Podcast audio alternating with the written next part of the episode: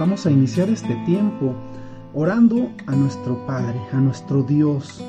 Padre maravilloso, te damos gracias por este tiempo precioso que podemos dedicar a meditar en tu palabra. Mientras lo hacemos, Señor, somos edificados, somos transformados, somos renovados, Señor. Aprendemos de ti, de las cosas grandes y maravillosas que tú tienes para nosotros. Y a través de ello hallamos fe y esperanza en las cosas que están por venir. Y nuestra vida se torna distinta. Nosotros podemos ver tu maravilloso poder y tu gran amor hacia nosotros. Por eso te damos gracias, Padre. En el nombre de Cristo Jesús. Amén. ¿Qué tal? ¿Cómo estás?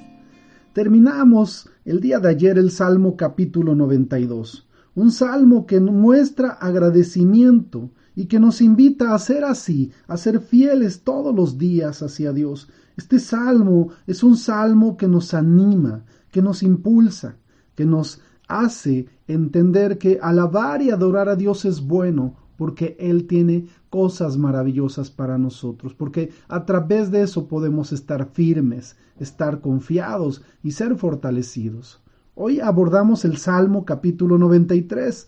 En el Salmo capítulo 93 nosotros entendemos la naturaleza inalterable y poderosa de Dios. Su creación nos recuerda su gran poder y este salmo lo estamos entendiendo y lo estamos enfocando en la obediencia a Dios como un elemento sumamente valioso que nos hace realmente parecernos a Dios. Vayamos al Salmo, Salmo capítulo 93.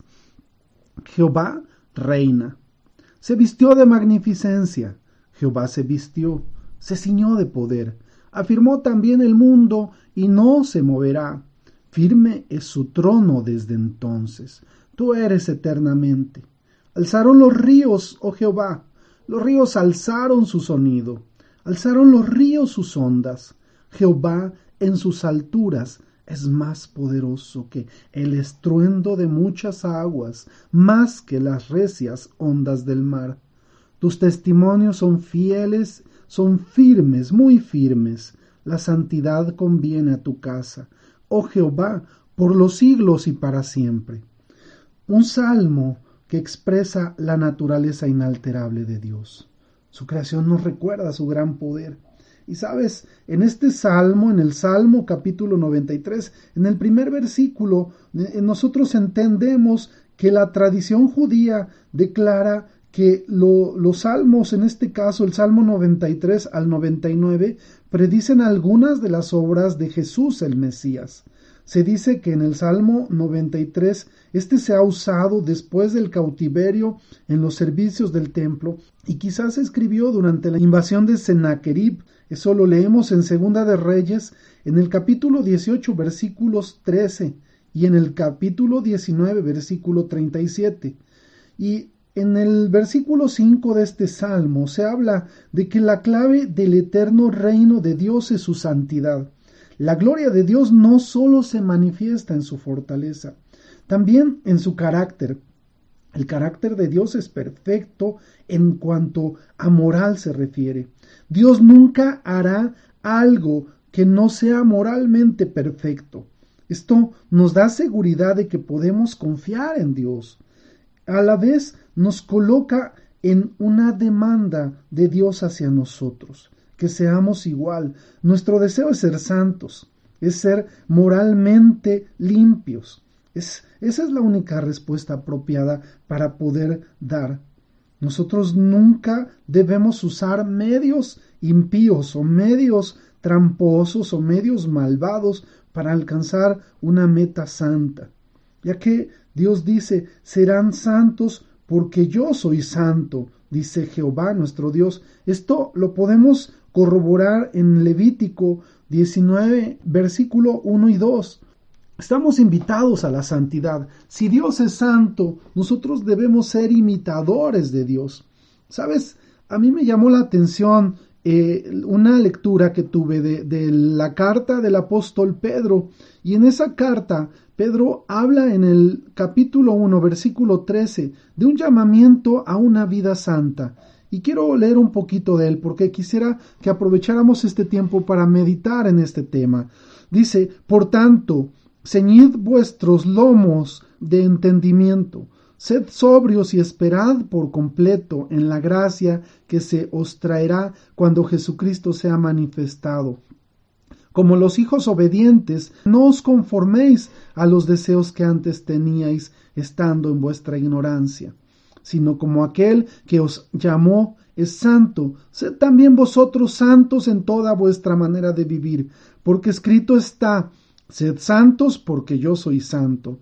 Y si invocáis por Padre a aquel que sin acepción de personas juzga según la obra de cada uno, conducíos en temor todo el tiempo de vuestra peregrinación, sabiendo que fuisteis rescatados de vuestra vana manera de vivir, la cual recibisteis de vuestros padres, no con cosas corruptibles, ni con oro o plata, sino con la sangre preciosa de Cristo, como de un cordero sin mancha y sin contaminación, ya destinado desde antes a la fundación del mundo, pero manifestando en los postreros tiempos por amor de vosotros y mediante el cual creéis en Dios, quien le resucitó de los muertos y le ha dado gloria, para que vuestra fe y esperanza sean en Dios.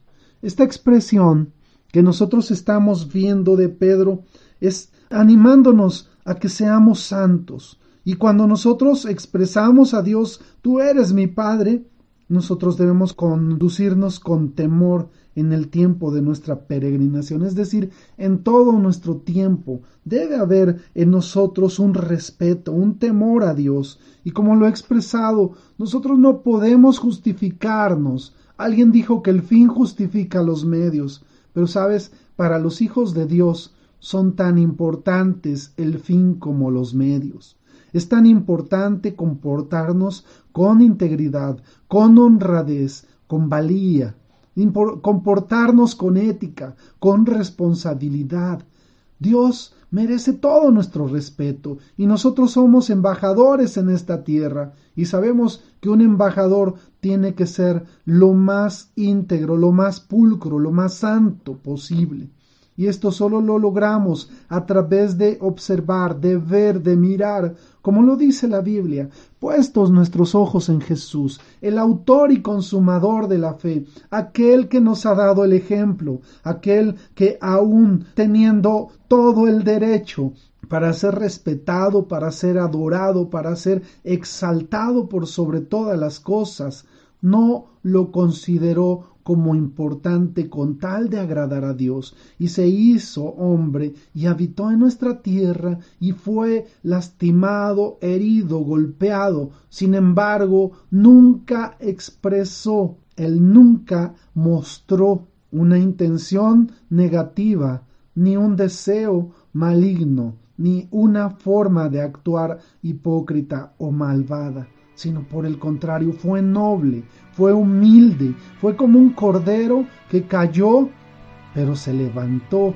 y siguió adelante y logró aquella meta para la cual vino a este mundo, el ir y arrebatar todo aquello que nos robaba la paz y el gozo, pero sobre todo aquello que nos había robado nuestra, nuestra victoria, nuestro triunfo y sobre todo la vida eterna. Él es Dios, Él es Jesús y sobre Él deben estar nuestros ojos, como lo dijo Pablo, puestos los ojos en Jesús, el autor y consumador de la fe.